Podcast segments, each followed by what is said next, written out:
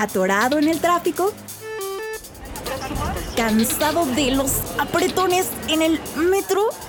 Prepárate porque durante la siguiente hora llevaremos el mundo de los videojuegos hasta tus oídos con Playground, el podcast oficial de 3D Juegos MX.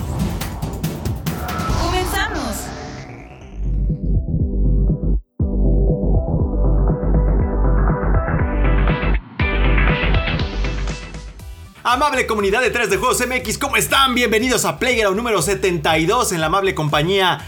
Primero que nada de Angel Orquito que está en los controles, hay que agradecerle muchísimo por esa talachita. Y mientras está viendo la tele o yo, yo qué sé, Angelo, el ventríloco del gaming, agradecimiento. Y bueno, ahora sí vamos con las presentaciones. Empezando por. Lo voy a dejar hasta el final, Juanemcito, para que se cocine. Mi Alexaurio, ¿cómo estás? Cuéntanos sobre tu camiseta por ahí. ¿Por qué no nos muestras el logotipo? Hola amigos, este no, mejor les muestro el frente de esta playera que dice Viva México, pero en idioma choso. Los Ay, chozos ay. son una raza de Metroid. Pero pues Oh, tuve que investigarlo porque no sabía. Pero estoy muy, muy contento, ¿sabes por qué? Porque ya me terminé Metroid y terminé así de. ¡Ah! ¡Qué viaje! ¡Qué viaje! Delicioso. Mmm, qué delicia, qué bueno que disfrutaste. Así como los viajes a la oficina. Delicioso. exacto, exacto. Espérate, espérate. Espérate. Bueno. Mi Vico, ¿cómo estás? Cambiando de escenografía, ¿dónde te moviste? ¿A la sala? ¿Al armario? Estoy justo en el comedor de mi hogar. Quería que el fondo fuera muy leyendas legendarias. Saludos a ellos, por cierto. Y la neta, mi Rory, estoy muy contento. Pero no tienes idea, estoy Exultante, extra tío. contento. Sí, porque por dos razones. Eh, vi a mis papás este, hace unos momentos, vi a mis jefes, la neta, y eso me puso muy de buenas porque recuerden que vivo en otro estado y, este, y no los veo tan seguido como me gustaría. Y la otra es, eh, es- tenemos público. Es, es el primer playground con público. Está súper interesante este ejercicio. ¿A Órale. poco? ¿Dónde están? Sí. Aquí Eh, abajo. no, pues no. Está, en- en- está frente a mí. Está frente de mí. ¿Quiénes? ¿Tus no se ve. papás? No sé. ¿Tus papás? No, no, no son mis jefes. Es, es- es una Oye, entonces persona las, anal- muy bonita. las analogías deben de estar a la orden del día en este podcast, ¿no? Las analogías de Totalmente de va a haber. Este sí, sí, no, me tengo que así rayar con todo. Pero estoy, de verdad estoy contento. Estoy contento. Un bicosaurio, me parece extraordinario. Déjame le bajo acá porque se está botando esto horrible. Probando, probando. Está perfecto. Y ahora sí, Juanemcito Saurio, párroco del gaming, que hoy viene con una prenda que no le habíamos visto. Yo que a mí me vale calzón, 36 kilogramos de calzón, dije, viene como los Piratas del Caribe, una banda de los 90 que tuvo un solo éxito, un One Hit Wonder que se llamaba, no me acuerdo cómo se llamaba, pero iba así. One Hit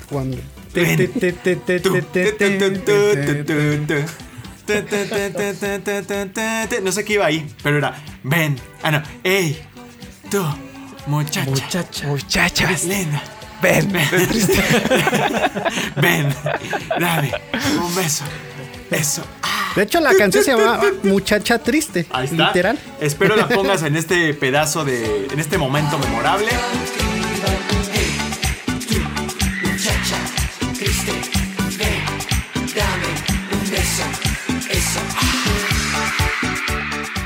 Mejor cuéntanos, mi buen este. Además te cortaste tu cabecita. Que Sí, tú sí mira, tienes todo el cabello que yo ya voy perdiendo, tú lo, se te va pasando a ti, mi Juanemcito. Me da mucho No, gusto. pues es, es hora, es hora en Smash. Por eso había que celebrarlo esta semana con prenda especial. Exacto, que esta sí, igual. Yo no la había visto nunca, hoy se la pone, desaparece por año y medio. No sé. Yo, yo sí la recuerdo, creo, sí, de antes. Ya sí, la habías- sí, ya me lo había llevado a la oficina. para ocasiones Para- especiales. La graduación, el sepelio. La Uf, como que el sepelio, ¿no? Pura percho y traigo trajecito especial. Y los shorts son los que faltan, le digo a mi Juanemcito, pero no se puede porque son muy buen bachos. Tendrían que tener como esta estructura interna para darles volumen, pero bueno. Los zapatos de Sí. payaso también, ¿no? Los zapatos Pues y sí. la llave. Que ahorita La tú tienes ahí la llave, pero es otra. en fin. Bueno, esto es Playground número 72 y vamos a arrancar porque hay muchísimo de qué hablar. Como siempre, polémica, Nintendo a propósito de todo, David Jaffe. Uf, una delicia. Besitos a, mí, a todos ustedes. Arrancamos Playground número 72.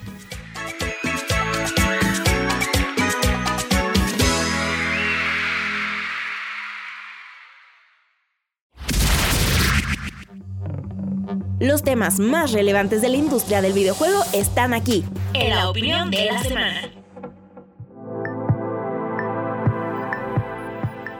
Esta semana en la opinión traemos a la mesa el reciente anuncio del expansion pack para Nintendo Switch Online, que ha dado mucho de qué hablar entre la comunidad, sobre todo por el considerable incremento de precio en comparación con el servicio base. También hablamos de los recientes berrinches del ex desarrollador David Jaffe, padre de God of War, quien arremetió en contra de los juegos difíciles. No dejamos pasar que Warner Bros. Games tiene dos de los juegos más anticipados del próximo año y que nos dejaron ver un poco de lo que nos espera en la pasada edición de DC Fandom. Y finalmente hablamos del decálogo de recomendaciones que presentó la Secretaría de Seguridad para Juegos en línea.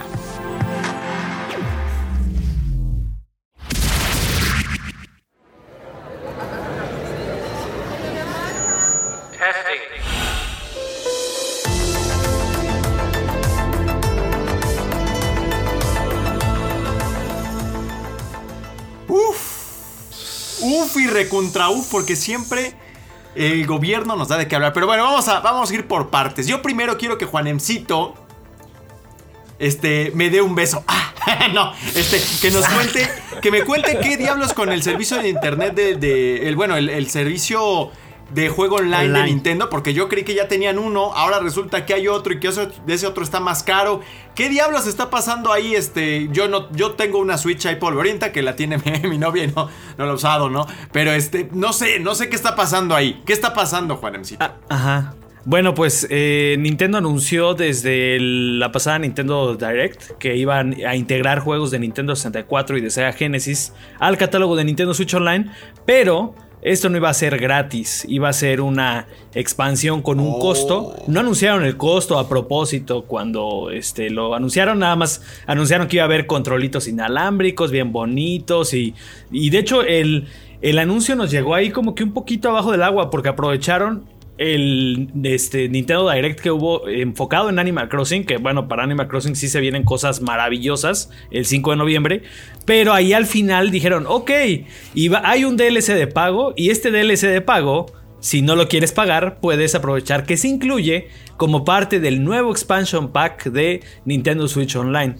Eh, el problema aquí, y creo que la polémica, como bien este, lo dijiste en el intro, es de que eh, pues el precio se fue no solo al doble, o sea, más del doble por eh, pues añadidos que son ahorita, ¿cuántos? Son nueve juegos de Nintendo 64 y 14 de, Sega Genesis. Los de Sega Genesis incluso pues existe un cartuchito que los trae todos ellos o la mayoría Pero a ver, ellos. paréntesis, o sea, yo pago mi anualidad. Pagas tu anualidad. Y si, pago este más del doble, me van a venir estos, ¿qué, sé, qué será? 15, 20 juegos. Por esos 15, 20 juegos yo pago una anualidad de más del doble.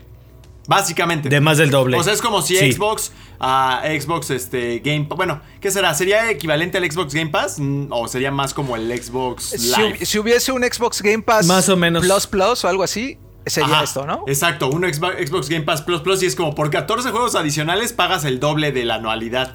Pues está chafa. Ahora, ojo, Ojo que este servicio va a ir creciendo y así lo vimos, por ejemplo, cuando cuando en Nintendo Switch Online, cuando surgió el servicio, había muy poquitos juegos de NES.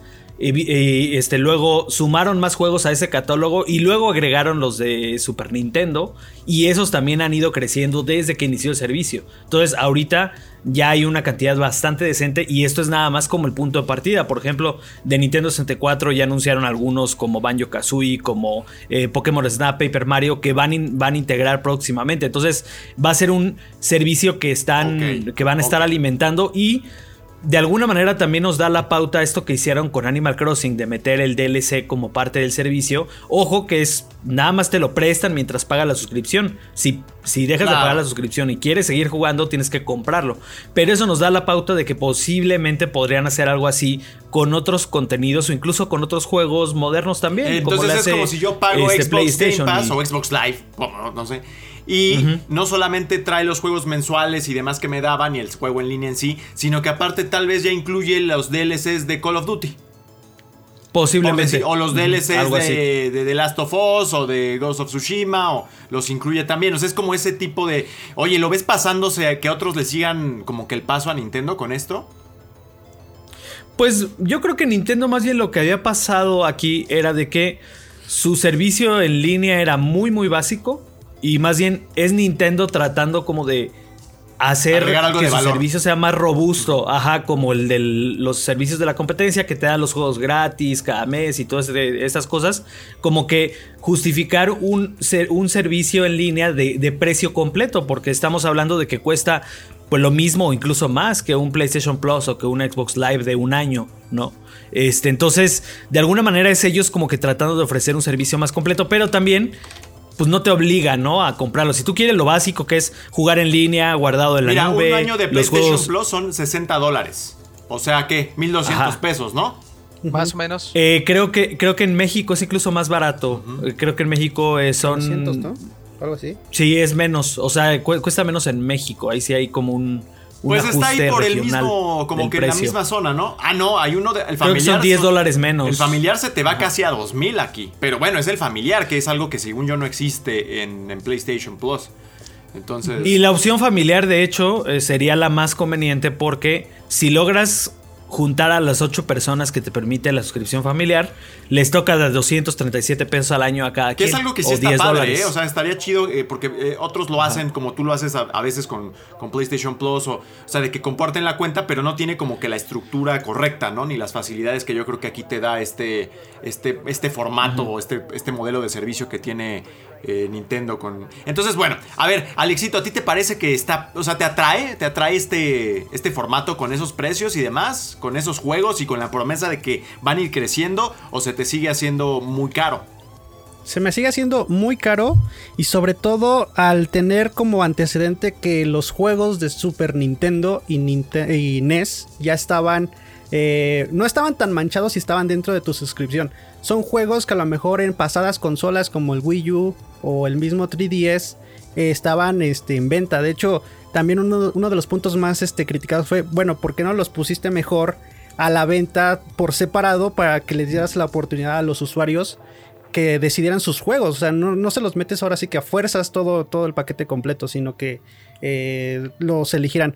Una cosa que también me causa mucha, mucha tristeza es que Nintendo pues sí se sigue eh, como aprovechando de la nostalgia, ¿no? De jugar con lo retro, ¿no? Muchas, muchas veces eh, durante el primer stream vimos el control inalámbrico de Nintendo 64 que pues es el mismo que tienes ahí guardado, pero lo vas a Y volver que además va a tener Rumble y todo. ¿eh? Exacto, ajá. Y dices, bueno, ok, sí me veo jugando este, Star Fox, este, The Legend of Zelda con mi control. Pero ya cuando vas, ves este tipo de. Pues sí, de, de ganga, ganga no ganga, que es este, ganar, perder. Sí se te hace muy injusto porque, sobre todo, son juegos que a lo mejor tienes a tu, a tu disposición en otra consola, ¿no? Que nada más basta con conectarlas y los puedes disfrutar. Pero sé que a lo mejor a Nintendo le va a funcionar porque lo siguen comprando. Lo van a seguir comprando y lo van a seguir este, jugando. Porque ahora el chiste va a ser tenerlo portátil en, en Nintendo Switch, ¿no? Exacto. Entonces, eso, eso se me hace muy, muy gacho. Ahora, otra cosa que también yo vi y se me hizo muy, muy, muy, muy atrevido es que, por ejemplo, muchas personas no tienen el, eh, la disposición, como dijimos ahorita, de conseguir 8 Switch. Muchas personas juegan en solitario. Muchas personas no a lo mejor no tienen eh, la cantidad de amigos con Nintendo Switch. Tienen a lo mejor un Xbox este, Ah. Series, un Play 5, un Play Fíjense, 4. están solos. Están solos todos. Eh, prácticamente. Entonces, imagínate si juntar, por ejemplo, en un paquete familiar que ahorita se viene la opción más clara de Spotify, que obviamente no tiene nada que ver, ¿no? Y dice, tienes que juntar cinco miembros de tu familia, dices, bueno, todos tienen un celular, es más fácil. Pero, por ejemplo, un Nintendo Switch que juntes a 8 y nada más te quedes en 4, pues sí se hace un... bueno, pero ya un seguiría de todas incremento de siendo precio. más barato, ¿no? Que 1900. O sea, Sí, de todos modos Sí, está porque la- sí. la Igual si juntas cuatro personas ya te vale la pena el familiar. O sea, ya está, ya es un precio pues, bastante razonable. Son a esas ver. como diferencias. Mi Vico, ¿por qué crees que si, eh, si damos como cierto lo que dice el Alexito, que Nintendo pues siempre como que abusa, ¿no? De sus propios consumidores con este tema de la nostalgia? ¿Por qué, por qué harán eso, mi, mi Vico? Nuevamente, Pandilla, aquí lo hemos dicho muchas veces y creo que sí vale la pena que ustedes lo entiendan muy bien. Porque recuerden que es que esto es un negocio, gente. Aquí nos. Nintendo no es la hermana de la caridad, ni Xbox ni PlayStation. O sea, no, no digo que haya muchas buenas personas dentro de esas empresas, pero la neta no les importa. o sea, lo que ellos quieren es el dinero. Y pues dicen, ¿cómo obtenemos más dinero de estos 500 millones de adultos que compran nuestra consola, pues ponles juegos que les lleguen el alma, ¿no? Que les, les lleguen el Cora y que quizá muchos de ellos ya ni tienen, ¿no? Por ejemplo, yo estoy seguro que aquí los cuatro tenemos consolas viejas guardadas. En mi caso, mi 64 me lo robaron. Entonces, No. yo sí diría, híjole, traer eso en el Switch, sí lo pagaría. Porque la neta me lo robaron y no pienso comprar un Nintendo 64 en la mitad de lo que me va a salir un Switch. Sinceramente, ¿no? Que pues punto que me lo dejen en 5 mil pesos con juegos. Entonces, yo creo que por eso es como que abusan, ¿sabes? No, y no es un abuso, es más bien un modelo de negocio que funciona. Ahora, si la gente que se quejó bastante, si no quiere que esto siga pasando, pues no lo compres, papi. La mejor manera de decirle a una empresa, sabes que esta práctica me parece detestable, no me late, te estás manchando, no lo uses, no lo compres. Entonces, ahí también, como personajes de esta industria, eh, pues la invitación es, eh, si quieres, te gustó, cómpralo, o sea, de verdad, pero si te, neta te dio en el, así en el codo y dijiste, maldito Nintendo, desgraciado, no lo compres, papi, no, no estás obligado a comprarlo. Y así es como tú puedes protestar, decir, yo no lo voy a comprar por esto. Y, y yo invito a toda la banda que se dedica a esto como nosotros, a todos los colegas, que pues también no sobajen a la, a la gente, porque luego ya había algunos que andan diciendo, eh, pues, pues, pobre, ¿no? No lo compras por- porque eres pobre.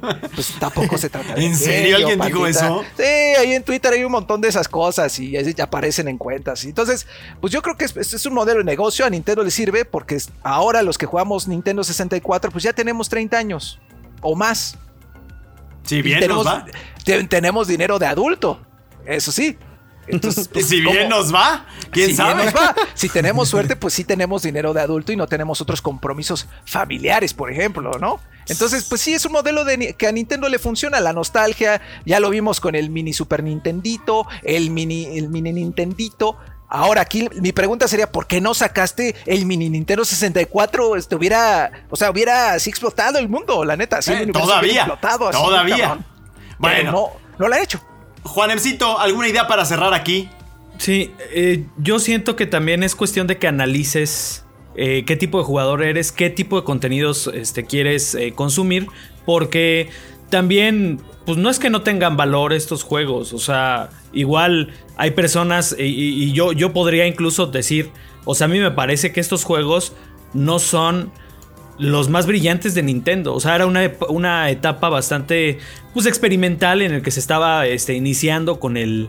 Con el, este, los juegos en 3D. Sí hay obras magníficas como Mario 64 que fueron pues, un antes y un después. Pero de todos modos, pues son juegos que yo, por ejemplo, siento que han envejecido mucho mejor los de Super Nintendo, por Sí. ejemplo, y que ya están ahí. Entonces, es cuestión de que, de que te fijes, a ver, ¿Cuánto tiempo, también analiza, cuánto tiempo tengo para jugar? Porque muchas veces tenemos también ya tanta cosa y tantos servicios y tantas cosas. ¿Cuánto tiempo realmente tengo para jugar? Y realmente lo voy a aprovechar. O sea, si realmente tú nunca jugaste 64 o eres muy fan del 64 y quiere la opción, ahí está. O sea, yo, yo por ejemplo, lo que haré más bien es comprar el DLC de Animal Crossing para tenerlo, para que no viva en un servicio, porque ese sí me interesa mucho.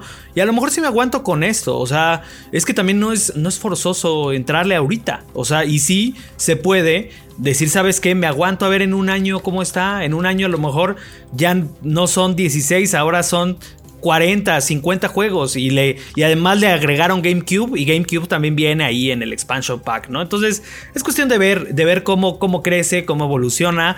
No tenemos que consumirlo día uno a fuerzas y les digo, pues, sobre todo analicen, analicen mucho cómo andan de tiempo porque también algo que no está tan chido es de que el, el Nintendo Switch Online normal sí te permite suscripciones por mes o por tres meses. Este te amarran todo el año. Ah, caray, yo creí que se podía también.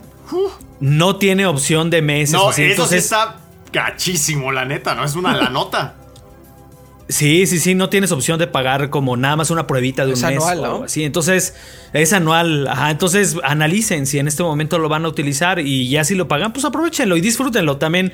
No porque les digan, ah, estás pagando carísimo, así, pues si tú lo disfrutas, pues adelante. Y creo que lo que dice Vico es muy cierto. Votar con la cartera. No me parece. Voto, voto por- con la cartera, no lo consumo y listo. Y, y les digo, es lo que yo haría. Yo siento que ahorita en la situación que estoy, no lo voy a ocupar. Entonces, pues, ¿para qué, para qué le, le echo otra, otro, otro, otro huevito a la canasta de los mil servicios que ya Sean, pagamos sean actualmente? honestos con ustedes, pandilla. Esa es la invitación. Alexito, perdón. También ta- un consejo así de, de compas es revisen qué juegos ya tienen para no volver a pagar doble. Porque aquí la mayoría de los juegos de Sega Genesis ya están en el mercado como una compilación. El mismo Super Mario 64 vino en la, en la 3D All Stars Collection que salió abril, mayo o algo así. Entonces, algunos juegos como Banjo Kazooie ya están en Xbox Game Pass.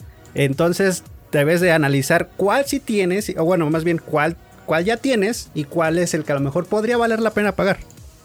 Bueno, pues ahí está todo el debate con respecto a Nintendo, que cuando se trata de sus modelos de negocios y de sus prácticas siempre da muchísimo de qué hablar entre la gente que está dispuesta a perdonarles todo y comprarlo todo y aquellos que también le reclaman todo. O sea, como que hay veces que parece que falta un poco de moderación ahí entre ambos. ¿Ustedes qué van a hacer? ¿No? ¿Qué les parece este, este servicio o esta expansión del servicio o lo que sea? Bueno, pues hace algunos días se llevó a cabo eh, DC Fandom, este evento Obviamente que yo creo que originalmente eran nada más cómics y películas, ahora también abarca videojuegos. Y en el que hubo algunas actualizaciones al respecto de juegos muy importantes que tiene DC ahí guardados. Tuvimos Suicide Squad, Kill the Justice League, eh, otro trailer.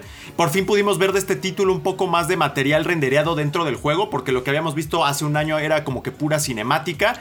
Y también tuvimos Gotham Knights, que al revés de lo que fue gameplay hace un año, ahora tuvimos como que una especie de, de cinemática in-game acerca de los enemigos, ¿no? De esta corte de los búhos. Iba a decir la corte de los milagros, pero no.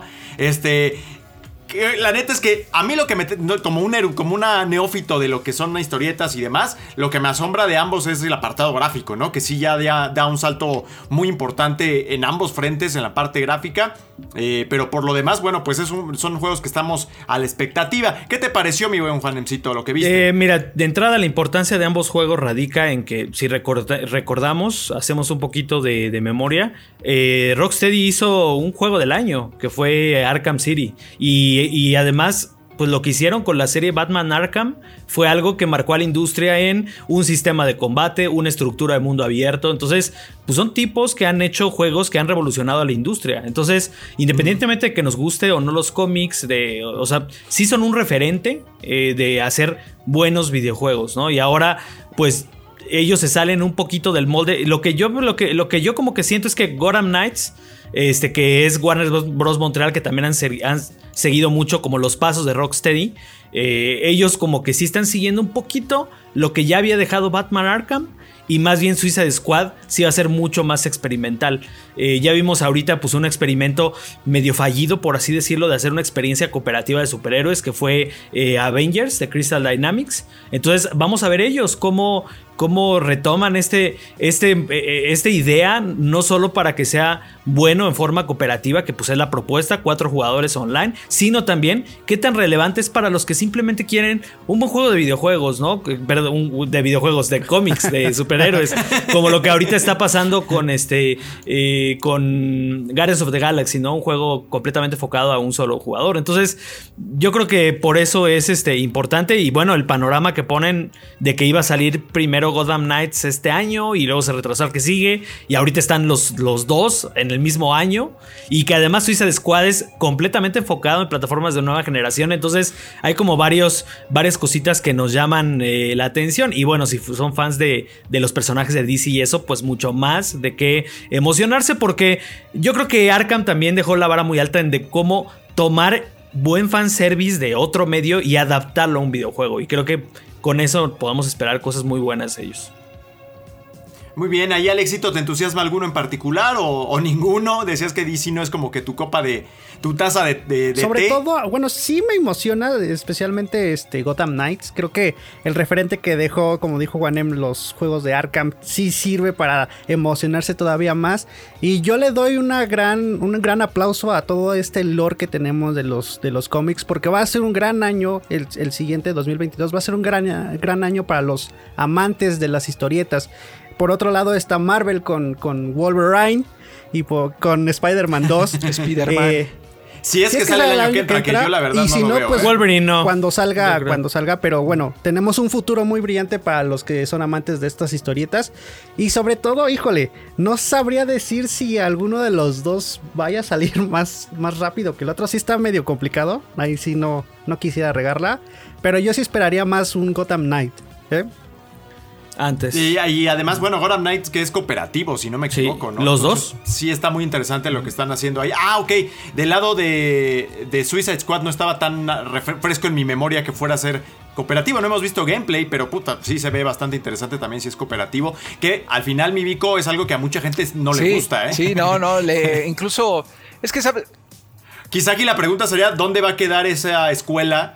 Eh, de los juegos para single player que venían de Batman, ¿no? O sea, porque sí estamos heredando esta parte visual y quizá un poco la fórmula de gameplay, pero la estructura y la experiencia general, bueno, ahora se vuelca sobre una sobre un asunto completamente Sí, y ahí yo creo que el tema va a ser que los superhéroes, cuando tú hablas de un superhéroe, por ejemplo Batman, quiero ser Batman, ¿no? O sea, entonces el hecho de que pues, no puedas, probablemente no puedas repetir a los personajes, claro que esto es una suposición mía, este, es decir, si el otro ya agarró a la Harley Quinn y yo quería ser Harley Quinn, pues quizá ya no... Ah, no, no vas a no poder. vas a poder. No, Entonces, no, no, ese, claro no. ese puede ser un problema, no. ¿sabes? O sea, es, ah, pues no me meto a esta partida hasta que yo sea la Harley Quinn. Hasta que yo sea la, la única y diferente. Hasta ahí. Entonces, pues quizá no, no haya, los servidores no estén tan llenos o haya ahí un problemilla como de... Digo, todavía queda mucho por resolver. Por ejemplo, esta es una pregunta muy buena, ¿no? Oye, y si los otros ya eligieron a Harley Quinn, pero yo quiero ser Harley Quinn, ¿va a haber una experiencia en solo con bots? Solo. ¿O, cómo va a ser? Sí, no, de, la promesa es de que sea igual de relevante eh, tú solo y con gente. Pero digo, ya ahorita les digo, el, experimento de Avengers nos demostró de que la campaña la puedes jugar solo y sigue mucho a Kamala y se disfruta mucho lo que es Está la campaña, padre. pero ya el contenido de fondo, endgame, multijugador. Es lo que ha flaqueado desde el principio con este juego y que acá pues tenemos que ver cómo lo van a abordar. Y también, ¿Qué haría falta, Juanemcito, para que lo resolvieran? O sea, esa ese gran flaqueza que tuvo Avengers. ¿Cómo? ¿Qué, ¿Qué haría, Ah, fal- ¿qué haría ¿qué haría falta? ahí? falta? O sea, Pues mira, eh, primero fue un tema de contenido, que de alguna manera se ha ido solventando, ¿no? Este, agregaron hace poquito a Black Panther. El, el problema también ahí es de que cómo funciona la economía del juego está bien raro, de que habían prometido que no iba a haber potenciadores para... Y Y, ya ya, los metieron, este, que ya el juego ya ahorita lo metieron a Game Pass como para meter más gente. Y está la polémica de que Spider-Man es exclusivo de PlayStation 5. O sea, con Avengers ha sido un desastre como en la comunicación y la toma de decisiones que ha habido con el proyecto. Esperemos que en este caso todo eso que hizo mal Square Enix con Avengers.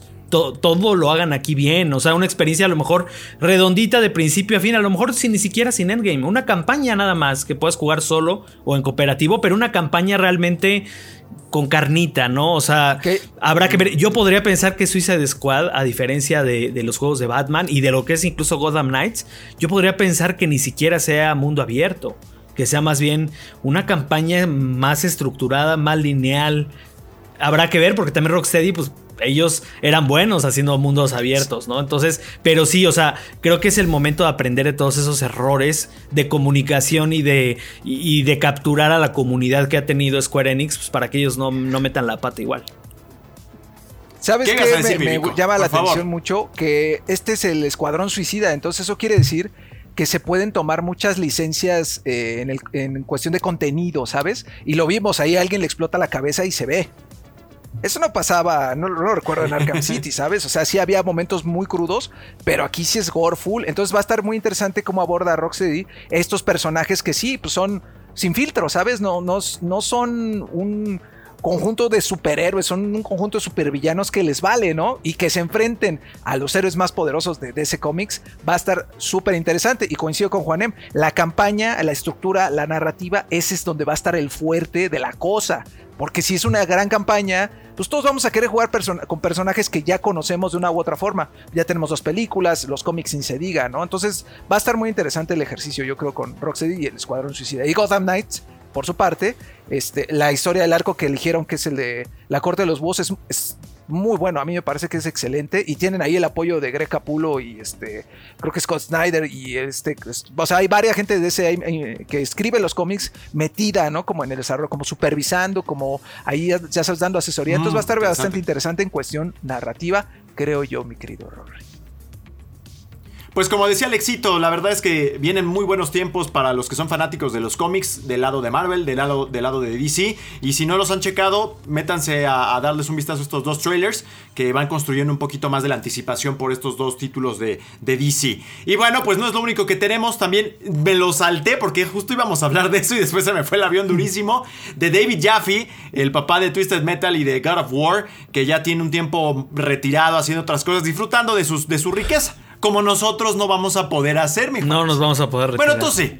Tú sí, yo creo que sí. Sí te veo ahí, pero uno que está aquí en la ciudad la verdad es que no lo veo. Pero bueno, David Jaffe ya está retirado y descansando y, quejándose aparentemente. A mí el tipo no me cae mal.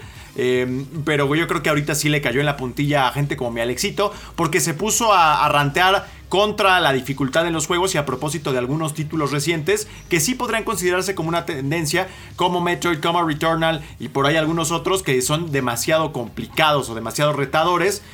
¿A ti qué, te parecen eh, los comentarios de David Jaffe, mi buen Alexaurio? Híjole, yo creo que ahí sí trató, bueno, en el sentido de, de, darle un poco la razón. Ayer lo estaba comentando con el buen Juanem y nuestra experiencia que tuvimos con Metroid sobre de qué puntos buenos tiene el juego y qué puntos negativos tiene, ¿no? Estábamos diciendo que a lo mejor eh, una persona que está jugando Metroid Dread, que a lo mejor no ha tocado los anteriores, pues obviamente sí se le hace muy difícil. Eh, sus palabras y a lo que le achacó más fue al diseño de niveles, que estaba muy mal, este, muy mal diseñado. Y Slash, este, también la dificultad que también ahí salió, este, en el tema. Eh, estaba comentando con Juanem que a lo mejor para una persona nueva en Metroid, que es pues un Metroidvania donde tienes que explorar para sacar el 100% del juego, encontrar misiles, encontrar objetos, pues a lo mejor sí se te hace un poco difícil, sobre todo porque, como, como me dijo Juanem, en una ocasión nos quedamos atorados y la única solución era dispararle al piso para que se abriera una puerta especial, ¿no? Entonces a lo mejor una persona que está, no está acostumbrada a este juego, puede ser ese tipo de frustración que a lo mejor no está... Eh, como capacitado, como, como adiestrado para que lo supere. Porque si es un. Yo me, yo me tardé en esa parte una, una hora o media hora, a lo mejor. Entonces, eso yo creo que también sale a rebotar. Pero lejos de, de, rebotar, también sale a la luz el nivel de tolerancia que tiene este tipo de juegos, ¿no? Metroid Dread mm. es un poco difícil, sí, pero desde mi punto de vista a lo mejor se, es menos difícil que a lo mejor un Super Metroid o, un Metroid Fusion, que a lo mejor yo los consideraría un poquito más difíciles. Kena fue una gran sorpresa, porque fue muy mm. difícil, a pesar de que la estética del juego, yo lo, yo lo consideraba así, súper, así de, de, ay, alegre y vamos a divertirnos. Y cuando pasé un jefe dije, ah, canay, sí está, sí está difícil. Otra parte también que a lo mejor no es un tipo de, de jugador que sea apto para este tipo de juegos, ¿no? Eh, muchas cosas de la escuela de Dark Souls, que es este, el ensayo y error, que tienes que intentarlo muchas veces para encontrar el patrón de ataque, pues sí tiene que tener un poquito más de tolerancia, ¿no? A la frustración para que se resuelvan. Oye, y Juanemcito, ¿dónde quedan los niveles de dificultad entonces, no?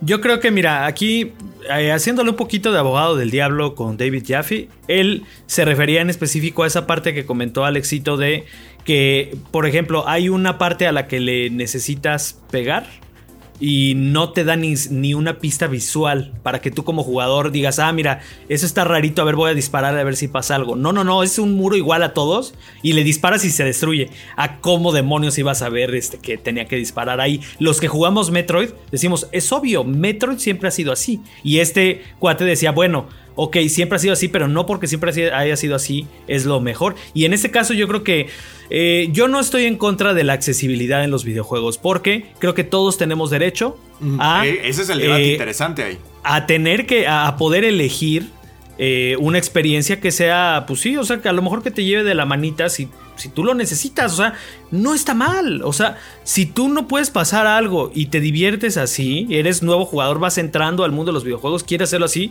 no eres más ni menos por disfrutar el juego de esa manera. Y creo que luego los jugadores pecamos de...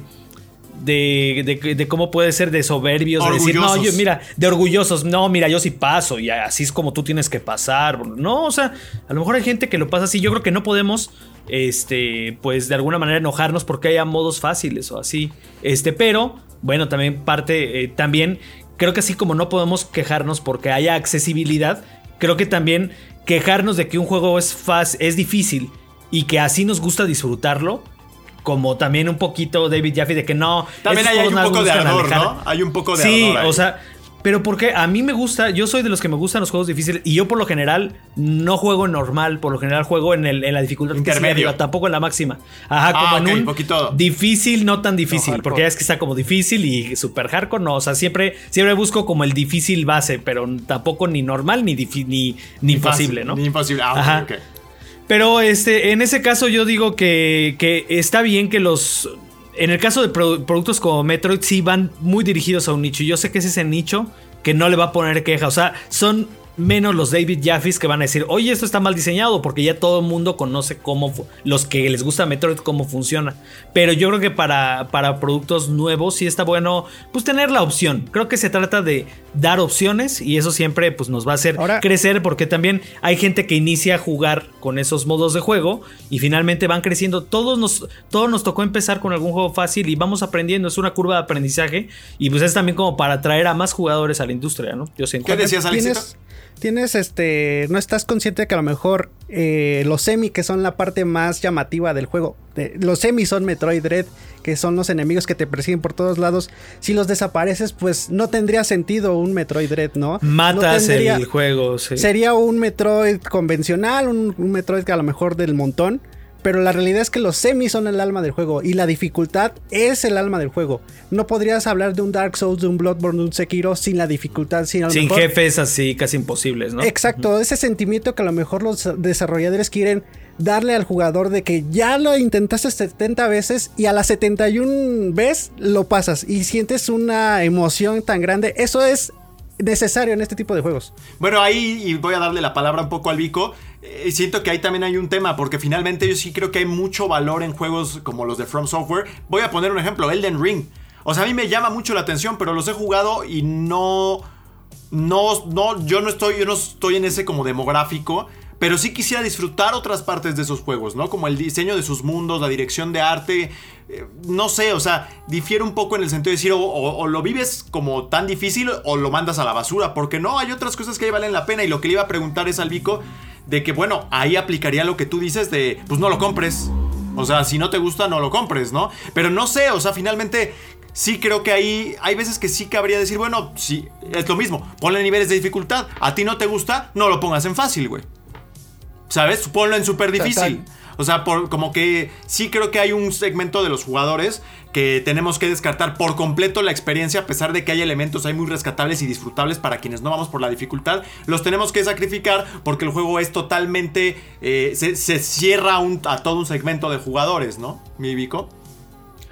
Sí, no, totalmente de acuerdo ahí, mi rol. Le quitas al jugador la oportunidad de vivir la historia como. Por él ejemplo, la guste, historia, ¿no? Que ni la lo- mencioné. Eso es lo, lo padre de los juegos, porque pu- ya estás bien metido en la historia, en este caso de Metro, ya estás bien clavado, y pues como él, ¿no? Te hartas. ¿Por qué? Porque quizá tu vida es muy difícil en ese momento y estás muy estresado. Exacto, la vida ya está en From Software acaba. nivel. Ella está en Ajá, Souls-like, y- y güey. creo- entonces creo que ahí el David Jaffe sí tiene un punto, la neta, ¿no? De decir, es que este diseño es arcaico, la sociedad ya cambió, los juegos han cambiado. O sea, sí tiene un punto, claro que Metroid así es también, abusados ahí. Es que así es, ¿no? no o sea, así De es hecho, la lo cosa. comentamos Siempre ha en sido el así, podcast ¿no? pasado con los hackers. Si tú tienes cero tolerancia a la frustración en un multijugador, pues obviamente no le entres porque vas a terminar rompiendo todas tus consolas.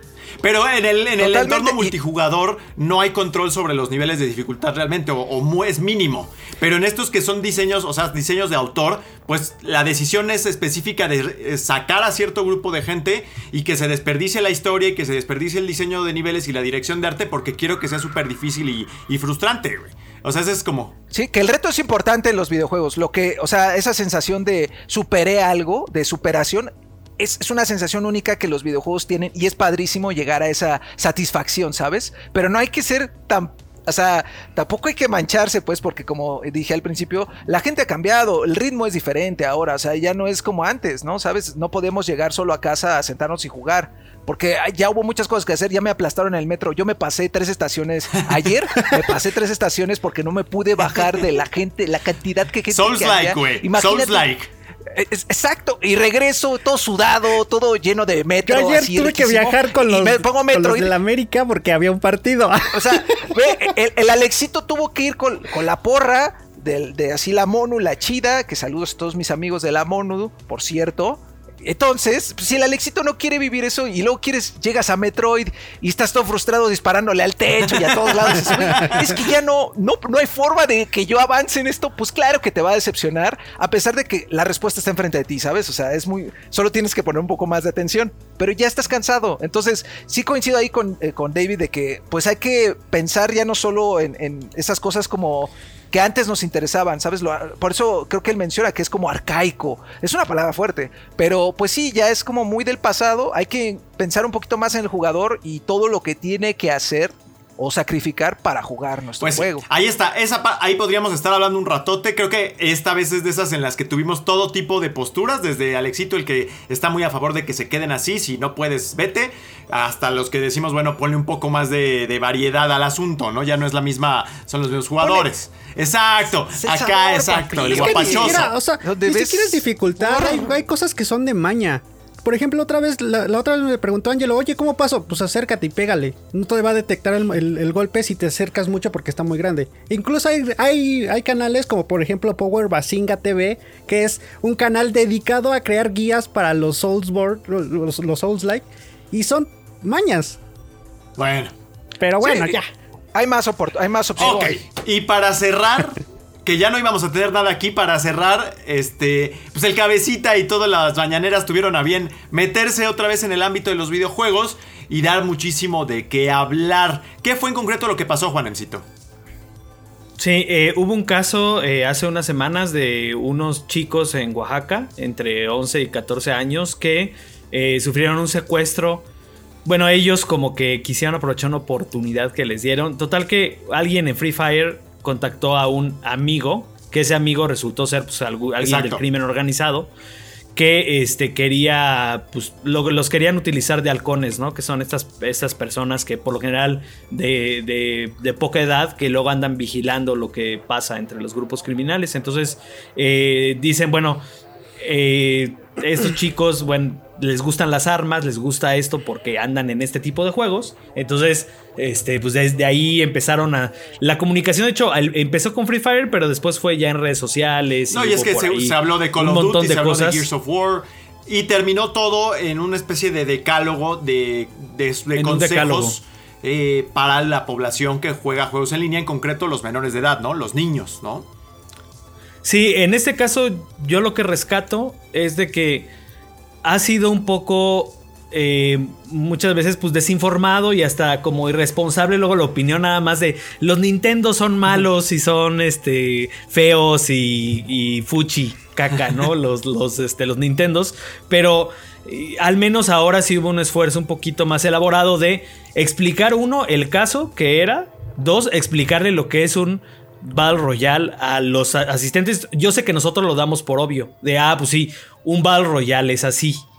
Pero, pero los que están en la mañanera o los papás que no tienen idea de lo que están jugando sus hijos, no saben que es un Battle Royale, no saben que hay Exacto. tiempo, no saben que es un concurso de matar a todos, o sea, no se saben ni siquiera que es un juego en línea y las y, y- y, bueno, las, los peligros del juego en línea que si se si nos vamos a los sistemas de clasificación, si se fijan, dice siempre juego en línea no clasificado por la Exactamente, SRB o por lo que sea, porque las interacciones en línea siempre son harina de otro costal, que puede ser el juego más inocente del mundo. Y si tiene interacciones en línea muy directas, eso puede conducir a cosas muy, muy peligrosas. Por eso es que vemos que cosas como Animal Crossing o cosas de Nintendo que son en línea tienen interacción o solamente con amigos o con opciones de chat como, como ya pre- prediseñadas, sin un chat así como abierto. O sea, tienen como otros mecanismos como para que sea un ambiente seguro, ¿no? Pero, pero realmente, o sea, creo que la discusión más esta vez fue sobre los riesgos de jugar en línea y pues que los criminales aprovechen los juegos en línea para eh, pues hacer este secuestrar, reclutar eh, niños para que al final hay un poco de cierto en el decir que en los ambientes en línea, este debate ya se ha tenido, no nada más en ambientes de juego en línea, ¿no? Las redes sociales creo que fueron de las primeras en donde hubo esta discusión sobre la gente extraña que puede llegar a contactar a tus hijos a través de estas redes y que sean este, abusadores de menores, en fin. No son para niños Exacto. las redes sociales, pero luego a Para los papás no les videojuegos importa, aplica ¿no? Lo mismo. Y quizá lo que ha cambiado es que ahora hay mucho free to play. Entonces, quizá antes, pues tú, eh, el niño tenía que pasar por el filtro de la billetera del papá para poder acceder a un título como este y al mismo tiempo tener Xbox Live y al mismo tiempo. Eh, o tener PlayStation Plus o lo que tú quieras. Hoy bajas Fortnite y con que haya Wi-Fi el niño ya va a poder estar ahí y hay comunicación con gente. ¿Quién es esa gente? ¿Quién sabe, no? Entonces, desde ese ángulo creo que sí hay algo de eh, valioso o de este justificado en el hecho de que se aborde este tema, ¿no, me Alexito?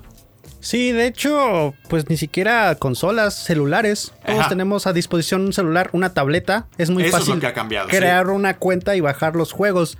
Ahora, una parte que a lo mejor sí, siempre cuando, cuando sale este tema, siempre quiero que el doctor Kuro Gamer ponga ahí su gráfica de decir los videojuegos no hacen daño a la salud mental. Porque siempre van también por ese camino de que son un, un- un problema ¿no? en la mente. Eh, una cosa que también es muy real es que los padres que ya este, tienen a sus hijos gamers, muy chavos, sí deben de tener un- una, Una cultura, yo creo, hija, de la supervisión. Cultura y supervisión porque es muy fácil hablar con muchas personas de otros lados, ¿no? Incluso nosotros lo podemos ver. Es muy fácil encontrarte a, a las personas que te echan porras, los- a las personas que te echan hate. Y para un niño, pues obviamente interactuar con ellos ha de ser muy, muy gratificante, ¿no? Porque a lo mejor no tienes este, muchos amigos, o a lo mejor tienes amigos de otros países y eso a lo mejor en su mente les hace que sean más este, populares, qué sé yo. Pero sí, la, la realidad es que no podemos este, eh, evadir esa necesidad de, de- de explicar a los padres, esto es un juego online, estos son los peligros que, que representan, pueden mandarle mensajes, incluso pueden hasta pasar números telefónicos, cuentas de banco. Sí, no, exacto. No es nada más lo del crimen organizado. Y es un filtro. Ahora, el, el crimen organizado, pues lamentablemente se dio esta situación que yo sí creo que es un caso muy extraordinario. O sea, sí, sí, no, no, no digo que sea falso, pero sí es extraordinario. Y pues obviamente de ahí se agarraron. ¿no? Hasta incluso a lo mejor puede venir ya un capítulo de La Rosa de Guadalupe este, de este tema, ¿no? Pero sí, Ya, y seguro. Ah, Necesitamos una cultura principalmente en los padres de familia que próximamente ya van a ser las personas de nuestra edad, los de 30. No, pues ya, para ya muchos han de ser, digo. Sí. la verdad. Mi Sí, Nico, no, ¿tuviste, ya llevan 10 ¿tuviste años, algo de creo. malo en el hecho de que se hiciera este llamado a los padres a poner atención a esta serie de consejos? Eh, ¿Te pareció positivo o, o qué, qué te pareció? Me parece que es positivo, Rory. O sea, de verdad que sí es algo que todos actualmente debemos estar prestando atención a esto, ¿sabes? Y que lo recuerden en un espacio como es la mañanera es importante. Sin embargo, también considero que se debe de abordar como de una forma un poquito más seria. Siento que hay como una desinformación o hay un tono muy específico en el que el presidente el del tono. país, que es una persona que, eh, bueno, muchos quieren y tienen en, en- o sea, lo aman algunos, otros lo odian, pero como sea es el presidente. Sí, tiene un una influencia país, enorme. deberías- Exacto, y debe tener cuidado cuando habla de esto, no nada más decir los Nintendo están ahí. Y- y Vaya, digamos que violencia". ahí creo que Pues ella maneja un discurso, no es la primera vez. En esta ocasión parece que atinaron a la advertencia, pero han sido ya tantas ocasiones que parece que el tono siempre es de descrédito, ¿no? Exactamente. Y justo re- rescato, mira, cuando yo lo leí esto en la mañana, eh, lo leí a través de un tuit de, de mi amigo Arturo Ángel, que es periodista de Animal Político, de Pájaro Político, este, y decía, querido gobierno, las consolas no tienen la culpa, son un pedazo de hardware. Totalmente de acuerdo. Es como echarle la culpa a la laptop. Totalmente de Sí, acuerdo. Todos los servicios totalmente. en línea requieren supervisión. Todos y ya. Las redes sociales, el YouTube, a qué sitios visitan tus hijos, qué cookies aceptas. Todo eso requiere tu supervisión como adulto. Porque el niño está aprendiendo de este mundo. Pues claro que se le va a hacer fácil. ¿Cómo te llamas? Y le darle su nombre completo y su dirección y todos los datos, ¿no? Tienes que enseñarle a tu chavo, supervisándolo, que esto no se debe de hacer. Y para mí es como basic, como enseñarle a ir al baño ya es así de necesario. O sea, no te puedes dar el lujo de no enseñarles seguridad en red digital, seguridad digital básica, ¿no? Porque sí, hay un montón de maloras allá afuera que a la primera oportunidad la van, van a tomarla, pues para robarte tu identidad, para seguirte, para secuestrarte, para atraerte al crimen organizado, para hacerte yo que sé un montón de cosas, por eso hay que cuidarnos. Y el papel del adulto, adulto, así, adulto, el padre, la madre de familia, es supervisar a sus chavos, no nada más las consolas, ni la tele, ni las laptops, ni los celulares son niñeras, banda. Entonces, para mí, este es basic. ah, y lo que me da miedo un poco es que de pronto se ponga muy, muy Ah. serio el asunto y se quiera legislar algo muy loco que afecte la forma en la que consumimos los videojuegos. Que quizá resto, creo que ¿no? sigue siendo para mí el gran debate eh, cuando llegamos a ese punto. No ha pasado en esto, pero que creo que hay como esta especie de tendencia hacia ser, eh, como que tener un control paternal de parte del gobierno sobre todo lo que se considera moralmente malo, ¿no? Y esa es la parte que hay que tener mucho cuidado. Este, esta serie de consejos están muy bien. Eh, no jugar ni chatear con desconocidos, establecer horarios de juego, no utilizar cuentas de correo electrónico personales, etc. Siempre y cuando no después se vuelva un como vamos a prohibirlo, ¿no? Que creo que hasta donde yo he visto el discurso del gobierno ha sido hasta este punto no prohibir casi nada, se supone, ¿no? No se prohíbe. Es un gobierno que no prohíbe cosas. Entonces, esperemos Ahora- que siga por ese lado, ¿no? Porque no se trata de, ah, es que esto es malo, prohibámoslo. O sea, ¿a dónde vamos a llegar? Es que- ¿Sabes? No, y en este caso Suena también a creo los que. ¿eh? Eh, creo, creo que algo, algo también aquí que, que tiene que considerarse es de que, pues el problema también viene de raíz. O sea, si, imagínate, si los delincuentes están llegando ya hasta este tipo de, de- de modus operandi, pues el problema más bien es encontrar esos delincuentes que están, este, arrancar el problema de raíz, o sea, no tanto, o sea, sí, sí es, o sea, lógico y, y- y creo que hacen muy bien, por lo menos yo lo que rescato mucho de esas veces de que, bueno, ya dimos un pasito de que ya no son nada más los Nintendo son malos, sino ahora ya se expuso un caso concreto y hay una serie de recomendaciones muy puntuales para los padres de familia que no tienen idea de lo que están haciendo sus, sus bendiciones. Eso creo que ya es algo muy positivo y creo que en esta ocasión sí debemos de reconocer que lo hicieron, que se hizo bien. O sea, eh, muchas, nos- o sea, siempre todos como sociedad somos críticos y decimos cuando las cosas están mal, pero creo que si ahora, si ahora se está haciendo un bien diciendo, miren, tomen en cuenta estas 10 cositas, está bien, o sea, y, y- y creo que eso es lo que nos gustaría con el tratamiento de los videojuegos. eh, En general. cuando el, cuando el gobierno, ajá, cuando el gobierno llama la atención. O sea, decir eso, no vamos a prohibir, vamos Educar, a poner más Ajá. atención. Ajá, o sea, no vamos, eh, hagan este tipo de, de cosas, ¿no? Otra cosa también creo que, que es muy importante.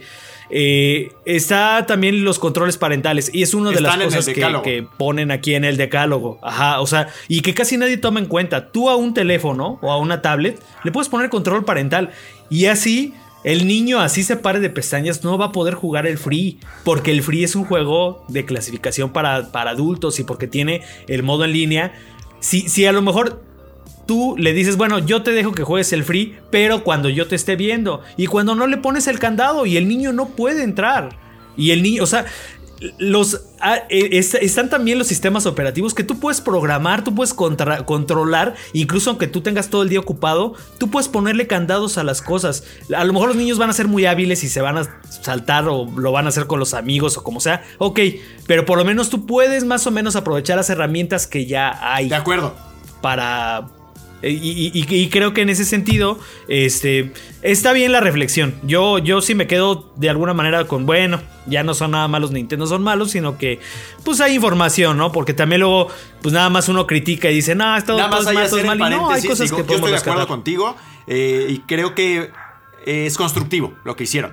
Pero sí creo que valdría la pena recordar que a lo largo del último año ha habido como un discurso muy volcado hacia lo negativo en contra de algo que es una industria. O sea, es un sector productivo, es, es gente que se dedica a esto, gente que se gana el sustento día a día en esta industria y, y gente que además trabaja en una industria que tiene otras facetas que no se han tocado. O sea, si juzgáramos la industria de los videojuegos solamente por el discurso que se ha manejado desde el gobierno, pues creeríamos que son solamente porquería desde todos los ángulos y eso no es cierto. Completamente de acuerdo. Entonces también hay que. También estaría bueno que en algún punto dijeran, miren, aquí están estos otros juegos que son buenos, ¿no? Porque sí existen, ¿no? Sí. Mi buen Alexit. O estas opciones Definitivamente, de estos juegos como lo sí, de gran Assassin's comentario. Creed, por ejemplo, el modo educativo. El y modo educativo, Ahora, claro. yo ahí pondría, nada más para cerrar ya el tema, yo ahí pondría un último consejo. informarse qué juegos van a jugar tus hijos, o sea, revisar los canales especializados de videojuegos para checar los análisis y todo esto. Porque ahorita, por ejemplo, lo que dijo Juanem, bueno, le pones el control parental y te avisa qué juego está descargando, ¿no? Y tú le dices si sí o no. Pero ¿cómo rayos vas a ver la persona de 40, 50 años? ¿Qué, qué juego es este, no? ¿Un juego a lo mejor violento? ¿Un juego de, de- de niños? ¿Un juego todo eso? No, pero el control parental, si ya el juego tiene la clasificación de adulto. Por eso, entonces, si sea, no tienes, porque eso seguro va a ser la otra, el, el otro tema, ¿no? O sea, yo no sé nada de videojuegos. Ok, no, no te cuesta nada ir a internet, ir a YouTube y checar las reseñas de dicho juego para que veas qué va a jugar tu hijo. Si consideras que es muy violento, si consideras que no va con el tono a lo mejor que tú le quieres. La clasificación, ahí están las Y ya edades. están en o sea, español. es que en- no hay en mexicano. pierde, no hay pierde. La A, la B, Y la ahí C. algo curioso también es de que no, o sea, en su misma conferencia no usaron la clasificación que tanto han promovido, sino que pusieron la clasificación de la SRB en la, en la conferencia oficial. Entonces dices, ¿a qué estamos ahí. jugando? También digo, hay cosas así. Y, y- y sí, o sea, yo coincido mucho en lo que dices también, Rodri, de este, de, es- de este, pues eh, los papás también ya ahora van a pensar, ahorita los que vean todo ese escándalo, van a decir, es que los videojuegos en general son malos. Y ahí Los- yo los te hago el ping pong siempre- porque está el otro tema. eh, lo que dijiste es súper acertado. Es como de si, si hay tanta violencia que se empieza a derramar por todas partes, pues no, el problema no son los videojuegos. El problema es que tienes a gente del narcoestado Un problema social, reclutando cultural. gente a través de Claro. pedazos de software. Ese es el problema, güey.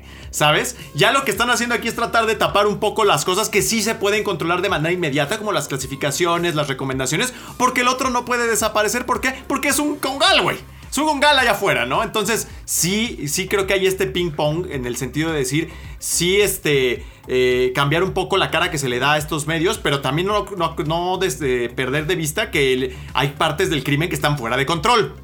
O sea, ¿sabes? Y eso no es responsabilidad de... Sí, los abrazos no han bastado. O sea, Incluso sorry. las, Ahí. hasta las denuncias, ¿no? Por ejemplo, reportar al 088. ¿Cómo voy a reportar una violencia o una conducta eh, eh, racista en un videojuego si las denuncias de la ciudadanía no se toman en cuenta?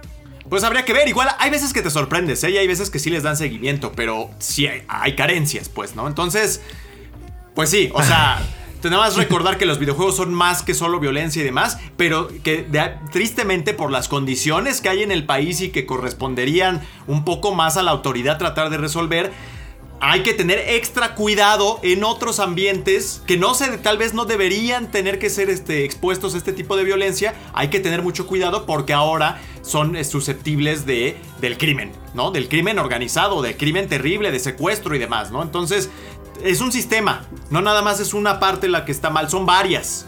Entonces, pues nada más, ni modo, tener cuidado ahí con eso. Déjenos sus, sus comentarios, ya sé que varios...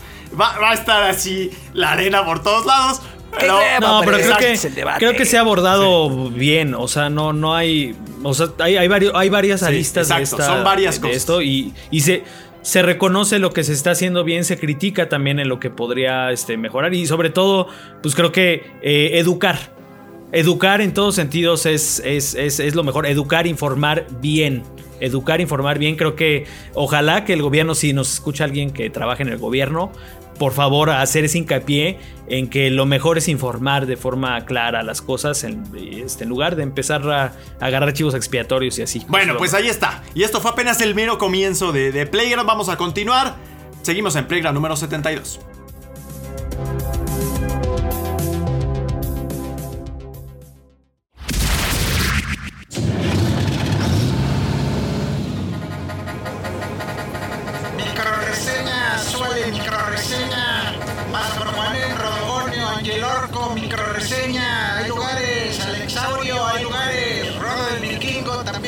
Hay lugares,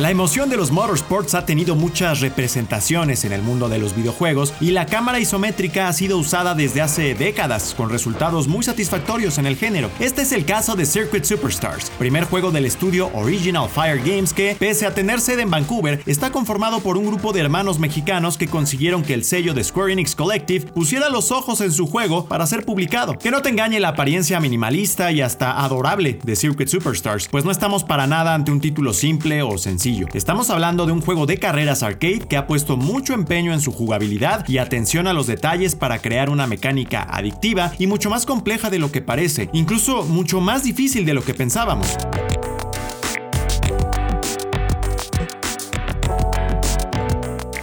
Al igual que otros títulos que han hecho uso de esta perspectiva, los controles son sencillos. Un botón para acelerar, otro para frenar y la palanca para controlar la dirección de los coches. Eso es todo. A pesar de ello, una muy importante variedad de vehículos imprime la necesidad de poner mucha atención al manejo y adaptarse a cada situación. Circuit Superstars incluye 12 tipos de vehículos que hacen alusión a distintas disciplinas del mundo de los motorsports. Iniciarás tu conquista de las pistas con vehículos compactos y muy balanceados para aprender a manejar, pero gradualmente comenzarás a experimentar experimentar lo diferente que se sienten los distintos tipos de vehículo, como cuando compites en carreras de camiones, circuitos de rally y campeonatos de supercoches, por poner algunos ejemplos. El manejo en Circuit Superstars requiere de atención precisa a cómo se toman las curvas, así como un adecuado manejo de la velocidad y las frenadas. Será muy difícil que puedas colarte al podio si eres de los que solo usan el acelerador a fondo todo el tiempo.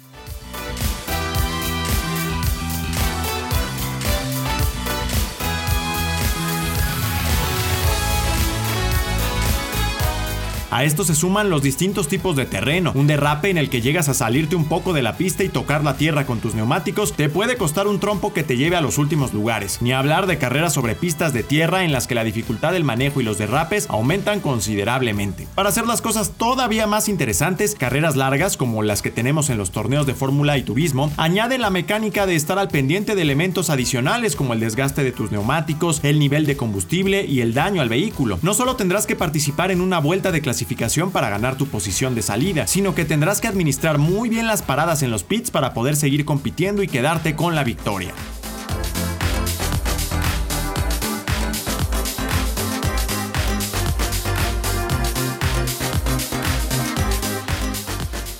Este juego de carreras te permite jugar en solitario en 12 torneos que representan las distintas categorías. Existen 5 niveles de dificultad por conquistar, pero podemos decirte que el más sencillo de ellos ya ofrece una buena cantidad de reto, sobre todo en las disciplinas más demandantes. Si prefieres probar tus habilidades con otros jugadores, puedes participar en una prueba contra reloj semanal, multijugador a pantalla dividida hasta para 4 jugadores y partidas en línea también. Podemos decir que los contenidos en términos generales son adecuados, aunque no se escapa de sentirse repetitivo en cuanto vemos que los 19 circuitos disponibles se reutilizan en las 12 categorías que se representan y pese al cambio de ambientes no siempre son tan distintos entre sí. No hubiera estado mal ver un poco de variedad, circuitos mucho más enfocados en aprovechar las características específicas de algunas categorías o un editor de niveles que a los jugadores les permitiera también experimentar y mostrar su creatividad. La progresión también se siente limitada, sobre todo si consideramos que todo está desbloqueado desde el inicio y lo único que obtienes por jugar son recompensas cosméticas, haciendo que no haya muchas razones para regresar. Circuit Superstars es un juego que merece la atención de los amantes de los juegos de carreras y en específico quienes disfrutaron de juegos en este formato, desde Micro Machines hasta Motorstorm RC. Se encontrarán quizá con el juego más desafiante de esta categoría y tendrán que practicar por horas para conquistar los torneos o las carreras en línea. Actualmente ya está disponible en Xbox One y PC con un DLC gratis inspirado en Top Gear. Pronto llegará también a PlayStation 4 y Nintendo Switch.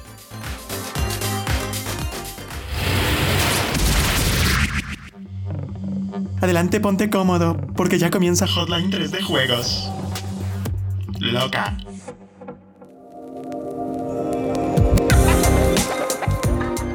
Está de regreso Hotline en nuestra sección de la comunidad. Hoy no tenemos un tema en específico, sino que es nuestra audiencia quien le preguntará lo que guste al staff. Acompáñanos al chismecito, pues esto se va a poner buenísimo.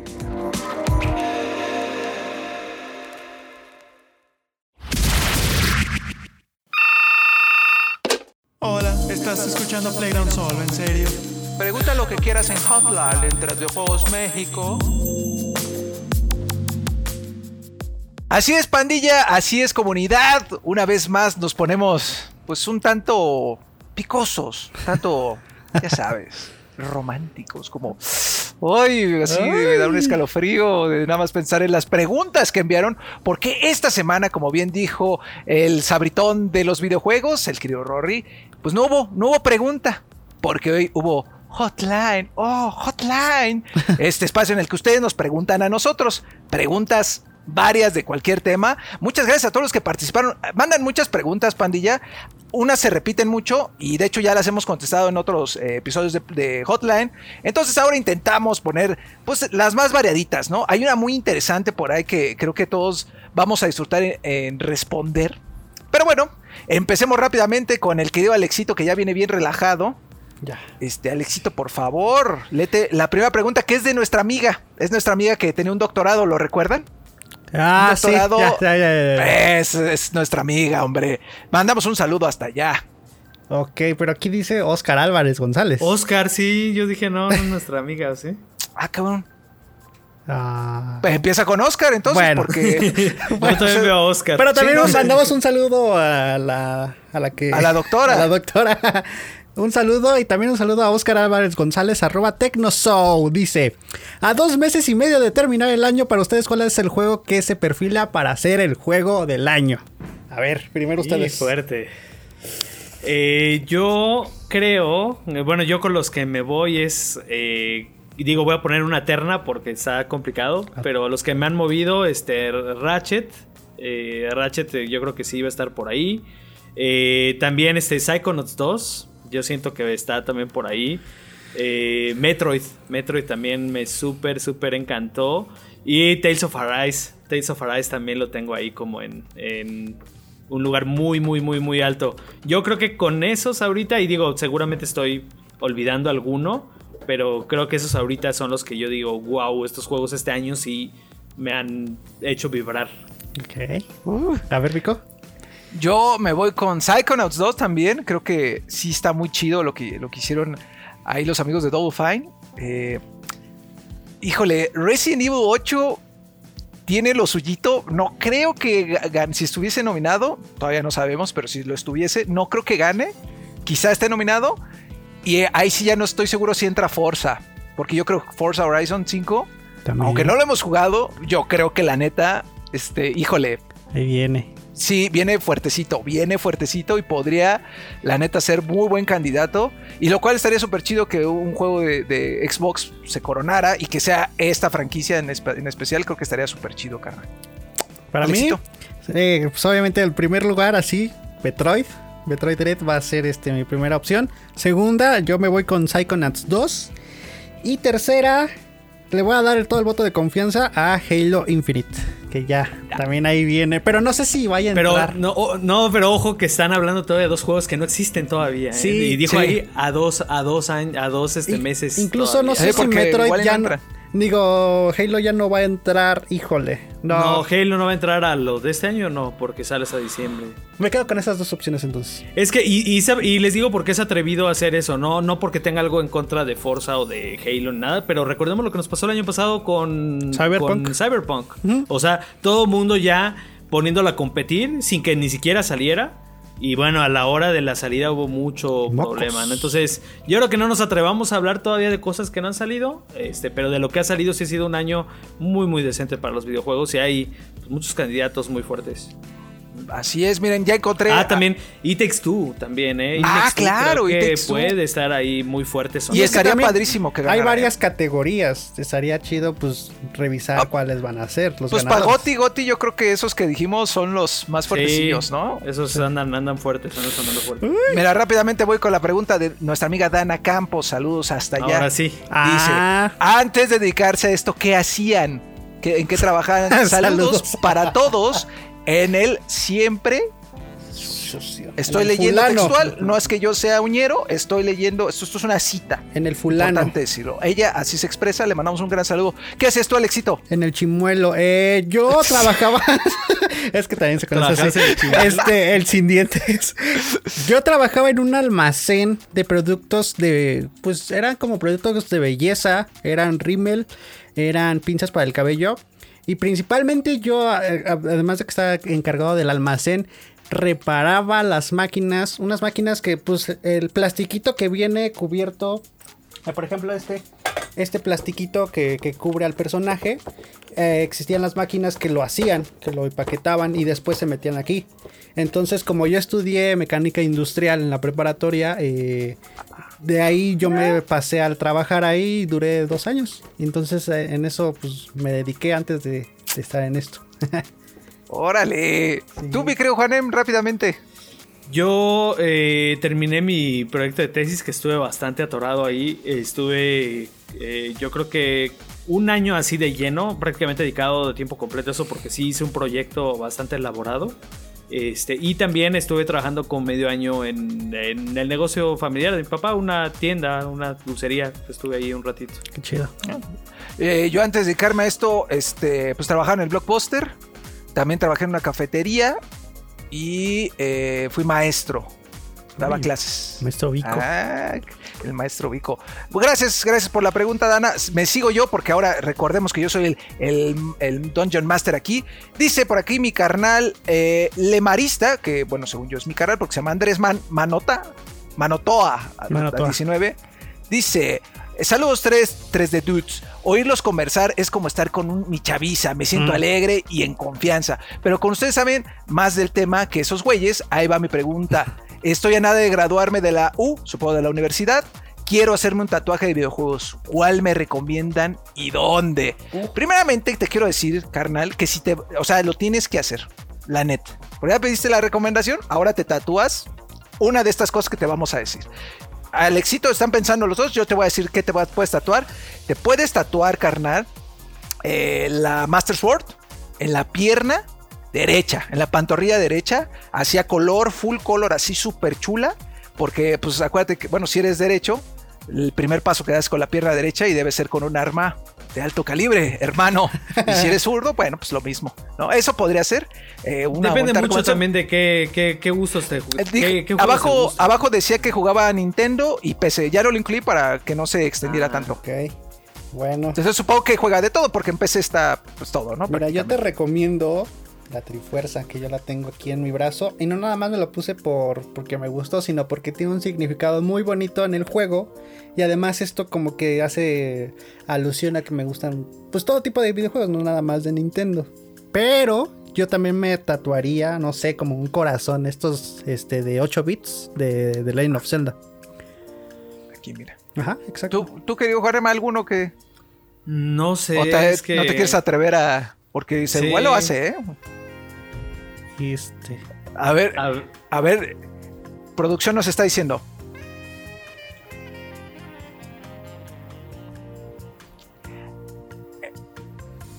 Exacto. Exactamente el agregado aquí de nuestro querido Angel Orco de producción y es muy es, es totalmente de acuerdo con él. Recuerda que esto lo vas a tener todo el tiempo, o sea, es permanente y lo vas a tener en tu piel todo el tiempo. Entonces, más bien, la recomendación principal es tatúate algo que a ti te guste, que te haga feliz, porque es para ti. Que no te haga Entonces, arrepentirte. Aquí te pusimos unas recomendaciones, tómalas si quieres en cuenta. Si no, no te arrepientas después de tu tatuaje porque es permanente, papi. Ya se, ahí se va a estar y lo vas a ver todo el tiempo. Y quizá un día te, nosotros te caigamos mal y, ¡ay, maldito! Ese gordo barbón me dijo que me tatuara esto y ahora lo tengo aquí en la pierna y no me lo puedo quitar de la cabeza y lo odio. Entonces, piénsale bien, recuerda que los tatuajes son para ti. De ti para ti, no para, para que los- siempre. para los demás.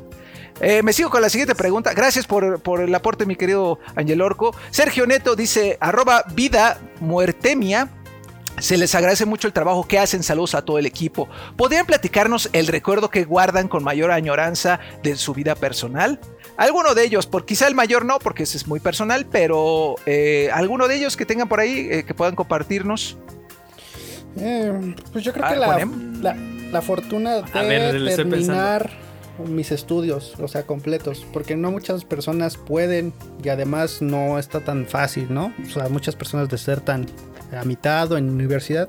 Yo sí lo completé y eso, pues sí, es uno de mis mayores recuerdos. Recuerdos. Qué bonito, Alexito.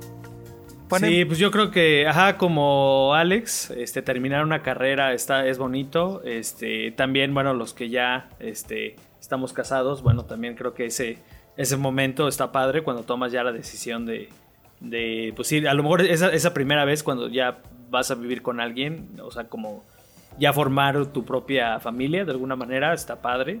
Este, yo creo que andarían por ahí y yo creo que también eh, logros profesionales, eh, creo que posiblemente el, eh, mi primer ID3 o viajes a lo mejor a que me ha tocado cubrir algunos eventos muy específicos o ir a estudios que admiro así demasiado. Creo que esos momentos también han estado así muy alto como en, en mi vida así personal, así de que, ok, esto jamás pensé que pudiera ser posible y se logró, ¿no? Yo uno de los recuerdos más bonitos que tengo es este cuando me quedé en la universidad pública.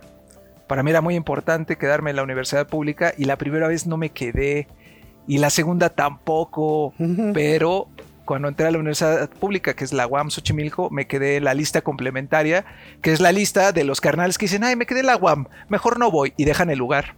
Entonces ahí a los que ya no alcanzamos, ahí nos meten y la neta fue un muy bonito día para mí en mi casa también fue un día padre porque pues soy el único de la UAM en mi familia, entonces está chido. Y les recomiendo la experiencia si pueden. Quédense en la UAM. Me sigo, me sigo. ¿Dónde vamos? En breve, Eh, Ángel. En breve, Ángel, que aquí ya empiezan los de Facebook. Ahora son un poco más cortas eh, el número de preguntas porque es que eran muchas pandillas. Gracias a todos los que Se participan. repetían varias. Sí, se repetían que ya habíamos allá hay respuesta para esas, entonces pues, mejor darle el chance a los que no habían preguntado. Dice Berbi Ángel, hola a todos, ya que esto es Hotline, vamos a hacer una pregunta picosona. ¿Alguna vez han visto no por de un personaje de videojuegos? Y no me refiero a mods que solo les quitan la ropa, sino videos hechos con la intención de obligarte a tocarte. hacer manualidades, dice. Extrañamente, algunos se ven incluso con mejores gráficos que en los juegos. Si no han visto Elizabeth de Bioshock, bueno, ya ya da unas recomendaciones, ya ustedes si quieren las buscan. Eh, lo recomiendo al 100. Diría que se disfruta aún más que ya que son caras conocidas. Saludos al Angel Orco, el fantasma de Playground. Antes no lo veíamos y ahora no lo oímos. Es decir, te extraña el Brevi.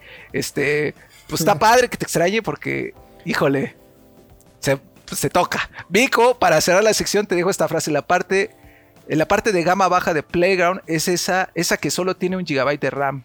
Ya le pones de tu cosecha de humor. Oh. Parte Órale. de gama baja del Playground, esa Gran que solo tiene un gigabyte de RAM. Órale, va chido. Este, aquí supongo que es, es simple, ¿sí o no? Sí, sí, sí es simple. Y te voy a decir un ejemplo. Un personaje que- Concreto. Que, que son más sexualizados. Eh, los personajes de Final Fantasy VII, o sea, Aeris y Tifa. He visto videos de eso. Digo, no, no es que me guste verlos, los encuentro. Y hay otro personaje en Apex Legends, Apex Legends que se llama Loba. Loba, pues sí tiene un- unas pompas muy grandes y un cuerpo muy, muy sensual. Y pues le hacen videos así medio, medio locos y sí. O sea, a mí me causa mucho, mucho cringe así de, ay, no manches. Pero bueno, o sea, supongo que para otros. Juarem, tú, sí, no. No, no, la verdad no. No, fíjate que yo por curiosidad, una- un asunto este, más bien académico, porque hay que estarnos informando de todo lo que sucede en este gremio, este, pues sí llegué a ver de Overwatch, que fue cuando estaba en el pico más alto del juego, que empezó también esta como discusión de, de si era ideal o no hacer este tipo de contenido. Dije, bueno, y, y si es muy explícito, ¿qué? Y pues sí hay unas cosas este, muy explícitas. Salían las estadísticas. Yo recuerdo de, de que luego publicaban los sitios sus estadísticas a fin de año y sí era lo que predominaba siempre. Lo más buscado en esos sitios Lo de pronto buscado. era Overwatch este, y cualquier otro juego. Zelda pues, también muy, Zelda, muy buscado. este, ¿eh? Zelda muy, montones. Entonces, eh, muy curioso la. eh, pues, recuerden que pueden hacer lo que quieran, pero con respeto y de mutuo acuerdo. Abusados ahí. Eh, me sigo con.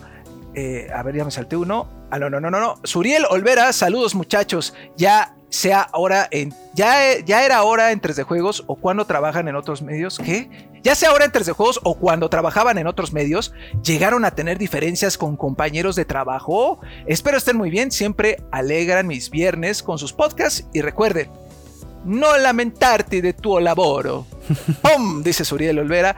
Este, pues no sé si en general, o sea, en algún trabajo hayan tenido alguna diferencia importante, amigos. Mm, diferencias siempre hay, pero que se vayan. Sí. Siempre ido más allá de lo que es lo laboral y personal y todo eso. No. Yo creo que, mm, mm, pues pensando así en todos los años que uno lleva en esto, sí hay diferencias, obviamente. Eh, bueno, todo mundo tiene sus maneras de trabajar, sus maneras de, las- de hacer las cosas. Hay veces que, que sí es necesario más bien, pues como en, como en cualquier relación de adultos, este, tratar de, de ver Platicarlo. analizarte tú también, ¿no? O sea, cuando, cuando llega a haber un roce, analizarte a ti mismo para ver qué, pues, qué está pasando, ¿no? Y, y- y a lo mejor sin, si no te gusta algo, decirlo. También yo creo que ser muy horizontales en lo que no nos gusta y decirlo. Creo que pues eso, eso es bueno, pero así algo muy muy fuerte, creo que no. Y bueno, al menos aquí en 3 de juegos creo que no ha habido así algún conflicto. Luego por ahí dicen en, este, en los comentarios, porque siempre lo leemos, dicen, no, ahora este, eh, Rodri dijo no sé qué de Juanem y Juanem estaba incómodo todo el podcast. No, o sea, crean que no. O sea, este, tenemos ya nuestro relajo, nuestra forma de trabajar. Más bien, creo que entre nosotros que estamos como en el mismo barco, es más bien el apoyo para aguantar otras cosas de- del trabajo que luego no son a lo mejor del todo, pues este satisfactorias, ¿no? Para todos. Incluso- Yo creo que más bien es eso. Más bien es como estamos en el mismo barco y entre nosotros tenemos que echarle ganas para A veces- eh, ajá, Sí. pues para superar lo que, lo que nos sea más pesado de, pues de esto que sigue siendo un trabajo, ¿no? Claro, a veces tenemos opiniones diferentes, pero eso no significa que este, nos vamos, vayamos a. Baja, bájate, salte, salte, vamos a. claro. pues, pues Muchas no, personas no, creen que caso. las bromas que hacemos son muy personales o muy manchadas. La realidad es que si ustedes vieran la cantidad de risa que, que, que hay en la No, es, oficina es excesivo, esa entre nosotros, no hombre. Está chido. Yo, la verdad, nunca he tenido una diferencia. Les puedo decir, y eso se lo he dicho al DEFA varias veces, cuando lo conocí, pensé que un día nos íbamos a, o sea, nos íbamos a agarrar a chingadazos. Lo pensé, pero más bien resultó ser un excelente amigo de las personas que he conocido en esto que más aprecio, de hecho. Entonces, eh, pues no, realmente no. Solo hay diferencias y pues de trabajo, nada personal. Eh, la que sigue, la siguiente pregunta, es una pregunta extra especial y yo sé que ustedes son los románticos también Ok. y les va a gustar contestar. Dice nuestra amiga Hela Hel, Hel- Helheim, este, me encanta el nombre de Hotline. Uf. Dice, pregunta, ¿cómo te das cuenta cuando ya estás enamorado o enamorada? Ok. O enamorade. Alexito, tú que eres un rompecorazones de Santa Úrsula, por favor. bohemio. Un bohemio, pues, cuéntanos, ¿cómo te das cuenta, Alexito, que dices, híjole, Fácil. Así Fácil. te lo pongo facilísimo. Quieres estar con esa persona el mayor tiempo posible. Así sea para una estupidez, así sea para hasta para decirle los buenos días, buenas tardes, buenas noches. Se te cayó un clip, este tienes este un cargador de un iPhone 13 aunque no tengas un iPhone, pero tú vas a pedir el mínimo excusa para ir a hablar con esa persona. Eso es señal de que quieres algo más y aparte si ríes y si te hacen reír obviamente es porque pues ahí es la persona indicada. Qué hermoso comentario, Alexito. Eres, sí eres un rompecorazones de Santa Úrsula. Tú, querido, querido Juanet, tú sí sabes. Eh, pues yo creo que algo muy, muy similar a lo de Alex. Cuando quieres estar con la persona, obviamente pues hay, hay atracción y pues obviamente física, muchas veces también más allá de lo físico, ¿no? O sea, a lo mejor cuando tienes una buena conversación, cuando tienes buenas conversaciones, cuando, cuando sientes ese apoyo, ¿no? Porque también creo que eh, algo importante de una pareja es, es hacer ese equipo, ¿no? Entonces, sentir ese apoyo, sentir ese, sentir ese complemento, ¿no? Porque también creo que eso es, eso es algo importante, sentir que te complementas bien con esa persona, creo que eso ha sumado a lo que ya decía Alexillo. Ahora hay que ser, ser inteligentes porque no todas las señales significa que pues ahí tienes la oportunidad. También debes de ser inteligente, echarle un poquito de coco y saber identificar las señales que te digan si es ahí o a lo mejor estás confundiendo, ¿no? Totalmente, totalmente hay que revisar. Yo les diría, amigos, este, bajo el título de Rodo el Vikingo del Amor, Uf. que ¿cómo te das cuenta cuando estás enamorado? Yo creo que cuando estás con esa persona y el tiempo se detiene así, o sea, no hay tiempo, como que solo estás tú con ella o con él y se te van la- así las horas hablando por teléfono y de pronto por- ya son cuatro horas hablando de muchas cosas, que nunca te aburres, que después de un beso te regala una sonrisa Ay. este, que no importa la distancia, que sea larga, si, o sea, lo que quieres, coincido con Alex, es estar con esa persona el mayor tiempo posible creo que ahí es una señal pues bastante clara de que algo está surgiendo, eh, algo especial que es distinto a una cosa carnal tal vez, sino es, es algo más emocional. Y creo que pues si alguno de ustedes que nos ve lo está viviendo, disfrútenlo mucho porque está padrísimo. Y si les corresponden, pues no dejen que esa persona se vaya. La neta, así se los digo, miren, con Ay, corazón aquí en la mano, porque quién sabe, igual y una cerveza se puede convertir en algo muy bonito, muy especial. Me sigo con la siguiente pregunta, amigos, porque hasta me chapé un poco y hasta me dio ganas de llorar de me puse muy romántico. Y la siguiente pregunta es de San Álvarez. Saludos a todo el equipo de 3D Juegos. Les quisiera preguntar si tienen otros intereses fuera de los videojuegos, ya que en ocasiones anteriores con respecto a la música y los libros, les piden recomendar por lo regular siempre sobre el tema de videojuegos, ya sea los soundtracks, en el caso de la música, por ejemplo, el buen Rodogonio se nota que le gusta también los deportes. Espero salga mi comentario. Y si no, y si no es así, de todas maneras, les mando un abrazo. Muchas gracias. Eh, sí, claro que tenemos otros intereses. Obviamente somos personas, somos seres humanos y no, no estamos, o sea, nuestra pasión es esto, pero tenemos otras. Juanem, Yo, este, a mí sí me gusta mucho eh, la música, por lo general relacionada con lo que me gusta. Soy mucho de escuchar este soundtracks y ahora que eh, eh, pues volvimos al commute, luego bastante manchado de, para llegar a la oficina y todo eso, descubrí un podcast que este, aprovecho para este, recomendarles. Digo, si le mascan también al inglés, porque pues, es en inglés, se llama Force Course y es un, es un podcast que hace, este, es de The Walt Disney Company pero eh, entrevistan a, los mejores compositores de música para películas, no solo de Disney, obviamente sí están los grandes que han hecho cosas para Disney, para Pixar, pero también están, por ejemplo, los que han hecho cosas de Marvel, lo que han hecho este, algunas cosas de, de Star Wars, de, Lucasfilm, algunas cosas incluso de, de 20th Century Fox, ahorita que ya forman parte de la compañía. Entonces explican muy bien cómo la música forma parte de, una película o de una serie o de algún programa, o sea, cómo es parte de, esa narrativa, ¿no? Entonces a mí me gusta mucho escuchar la música y esos análisis están bien padres. Y también ahorita estamos bien clavados, eh, que Rodri me recomendó con una serie de HBO que se llama Succession, que está, está bien increíble. Eh, ve- ver la tele, o sea, también este... A veces y ya incluso no hay ni mente para meterte en un videojuego y te desconectas, pones un capítulo de una hora de algo que quieras ver y pues, ver una serie, una película también está chido, ¿no? Está, está padre. Alexito, Eh, pues ahí me junto con, con- Decían que el buen Rodogonio se le nota que le gustan los deportes. Sí, a nosotros dos nos gustan los deportes. Creo que somos los más eh, aficionados a los deportes Deporteros. de aquí, de porteros. Este, especialmente, pues tenemos un grupo que ahí echamos los, los LOLs cada vez que hay partidos de fútbol, Champions, la Liga MX, este, la UEFA, eh, no sé, las copas que hay en todo el mundo. El- la NFL también la, ahí la analizamos, que no sabemos de un carajo, pero ahí le hacemos a los analistas. En los Juegos Olímpicos también nos gustó mucho ver. De hecho, Juanem se sumó ahí a- al yo- espectador. yo- es que yo de, de deportes en Juegos Olímpicos, está en los dos. Yo creo que por eso ahorita estoy muy emocionado por Riders Republic y esta onda como invernal de que, de que se, relaciona con los de invierno que ahí vienen. Yo soy muy de Juegos Olímpicos también. Y yo, por ejemplo, me emocioné mucho con los partidos de la selección mexicana en, en Tokio. Este, las series también, ya lo dijo Juanem. A mí me gusta mucho discutir con Miguel Martínez, alias Mike de Sensacine MX, sobre las películas de el señor Olo, eh, de las películas de Marvel que van saliendo y les digo, no, pues este va a estar así, no, que esto así, que bla, bla, bla. Y también me- Con el ARC nos echamos esas, esas buenas platicadas. sí, de Marvel, el ¿eh? de Marvel está súper chido. Y también, a mí me gusta mucho caminar. Me gusta mucho caminar. Que a veces sí le doy mucha la flojera, pero me gusta, pues. Por ejemplo, cuando vamos de regreso del, del trabajo, pues, sí me gusta echar ahí la platicada, estar este, charlando, todo eso. Sí, sí hay gustos. Qué chido, qué chido amigos. Eh, ya lo saben, bueno, este, a mí me gusta mucho la cerveza.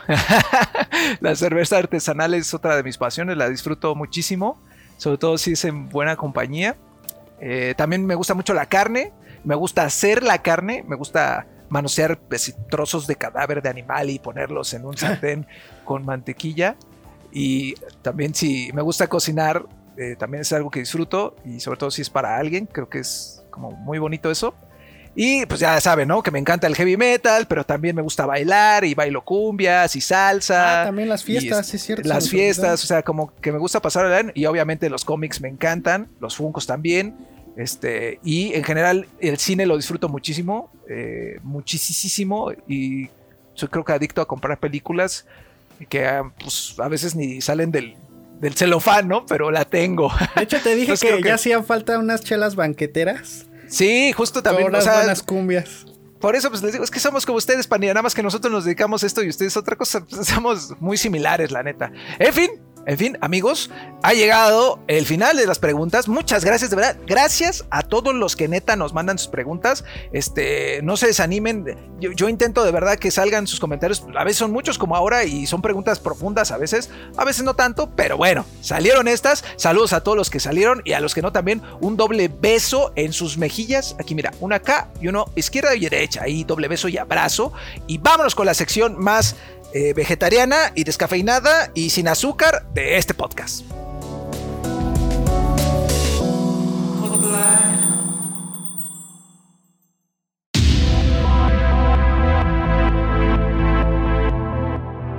Y bueno, se acabó eh, Playground, eh, episodio 72, ¿verdad? Si no me equivoco, sí, 72. Hubo mucho, mucho, mucho de qué hablar y de qué discutir, muchos temas que luego hay veces que no está tan buena la semana así como de información. Esta semana incluso hasta de último momento surgió esto de que está pasando en México. Entonces de verdad es de que hubo muchas cosas de qué hablar, también sus preguntas muy buenas. eh, siempre, ahora también estamos en esta temporada tan agitada, tenemos las micro reseñas dentro del podcast, que es ahí un esfuerzo extra que se está haciendo porque igual... este, pues no es, no es una reseña así como que a lo mejor tan detallada como las que pueden ver en el canal, pero son reseñas de todos modos chiquitas que para dar esa extensión como adecuada para el podcast, también tiene este pues su, chiste, ¿no? Y también editarlas ahí, que el Alexillo hace magia con esas mini reseñitas que tenemos ahí. Vamos a seguir este, pues con ese esfuerzo de, de también díganos si les gusta que lo hagamos más platicadito en el jugando, como luego lo teníamos, o si les gustan más estas reseñitas, porque pues es importante seguir metiendo también en, en Playground de estos juegos que estamos jugando y cosas que a lo mejor no alcanzamos a hablar en otros lados, pero aquí quedan muy bien. Entonces, siempre queremos escuchar todo lo que opinan ustedes de Playground y eh, pues sí, porque es para ustedes. Eh, muchas reseñas esta semana. Angelo, de hecho, bueno, eh, este está con las manos llenas. Se aventó Back for Blood, se aventó este, el de Kimetsu no Yaiba. Y, y ahí viene también otro juego que está reseñando, uno muy importante que viene para la próxima semana. Rodri también está ahorita con un juego que le está consumiendo muchas, muchas horas, pero que está súper emocionado por reseñarlo. Yo estoy también por entrarle a un juego de la temporada. Alexito trae también hay una adaptación de un juego para Switch. No, de verdad es de que Vico también trae un juego de terror que les va a encantar a ustedes y que era el encargado ahí de, obviamente, el elegido para hacer esa cobertura. Entonces, de verdad que todo, todo, todo el equipo ahorita estamos jugando a manos llenas, eh, por partida doble, este, las reseñas y pues todo con mucho cariño para que ustedes este, de verdad estén eh, pues con toda la información que necesitan a la hora de comprar un juego, a la hora de simplemente pues saber de qué trata, cosas que no conocemos muy bien. Entonces de verdad, gracias, gracias a, eh, a todos ustedes por seguir consumiendo nuestro contenido. Mi Vico, ¿qué más tenemos? Recuerden, pandilla, que en redes sociales seguimos súper activos con unos videos que están de rechupete. Ahorita cambiamos un poquito el estilo y yo sé que les está gustando. Ya vi que te encanta a ti, que te, nos estás viendo. Entonces, eh, chequen los videos porque son curiosidades, aniversarios, cosas que nos encontramos en el mundo del internet y que decimos, mira, esto le puede gustar a la banda, se lo voy a facilitar. Obviamente también tenemos los super memes ahí, cortesía del Alexito, del Ayelor, con Juanem, todos aportamos ahí y siempre están en Facebook en las noches. ¿Y qué más tenemos? Streams, diarios eh, con Kurev y Sara. Recuerden que son tres, tres al día, pandilla, de los de juegos chulos. Ahorita están jugando God of War, están jugando. Eh, eh, creo que jugaron New World. Están jugando lo que ahorita está en boga y ustedes también lo que les gusta. ¿Qué más tenemos? Instagram, recuerden seguirnos en Instagram y el TikTok. Somos el único medio, papi. Te voy a decir, somos el único medio, papi, que tiene un TikTok tan chulo. Así al chile, la neta. Síganos en TikTok porque está haciendo mi querido Angel Orco una cosa de locos, de locos. Besos a todos y gracias por escucharnos. Ahorita voy a parar y Ahora no mandamos beso especial porque va a parar. y Se lo va a dar. Ah, Gracias. Alexito. Gracias, amigos. Recuerden que también hay eh, rápido y jugoso. Sí, también hay rápido esta semana. Y oye, saludos a toda, toda la banda Latinoamérica, de Latinoamérica que nos escucha. A El Salvador, a Honduras, Guatemala, Costa Rica, Argentina, este, Chile, creo que también. Colombia. eh, Colombia, Perú. Ecuador, Perú, no, hombre. O sea, me sorprendo cada vez que entro a los comentarios y reviso de dónde nos mandan saludos. Un saludo a todos ustedes. Muchas gracias por seguirnos. Nos vemos la siguiente semana. Sí, Y nos producción está- está, está comentando algo. Cierto, cierto. Notición. Estamos terminando, nos, nos comenta producción que estamos terminando de hacer el setup de Discord, que ustedes eh, aquí en Playground precisamente van a ser los primeros en saber cuándo esté. Entonces atentos que ya vamos a estar por ahí también con una comunicación un poquito más cercana. Entonces, este, pues bueno, gracias Angelo que estuvo aquí en la producción y le quiero mandar un saludo a Freddy Delgado que nos contactó hace poquito y nos mandó por ahí unas ideas para Playground visuales que Ah, se las voy chido. a pasar aquí al, al equipo. Este, Mm. bueno, son parte de nuestros, este, de nuestra comunidad que también, este, pues siguen Playground y Muchas gracias. nos mandan por aquí propuestas y este, y también al buen Agustín Argüello que nos escucha Ah, desde, claro. desde, Es España y que está, y que está triunfando allá, de verdad, amigo. Este, mandamos Un gran abrazo y, y pues bueno, no te quejes de tu trabajo, ya sabes. No lamentarte de tu laboro. Menos allá, Bueno, por muchas- favor. Muchas gracias a todos. Este, un abrazo fuerte. Síganse cuidando. Y esto es Playground. Nos escuchamos la próxima semana. Bye bye. Bye.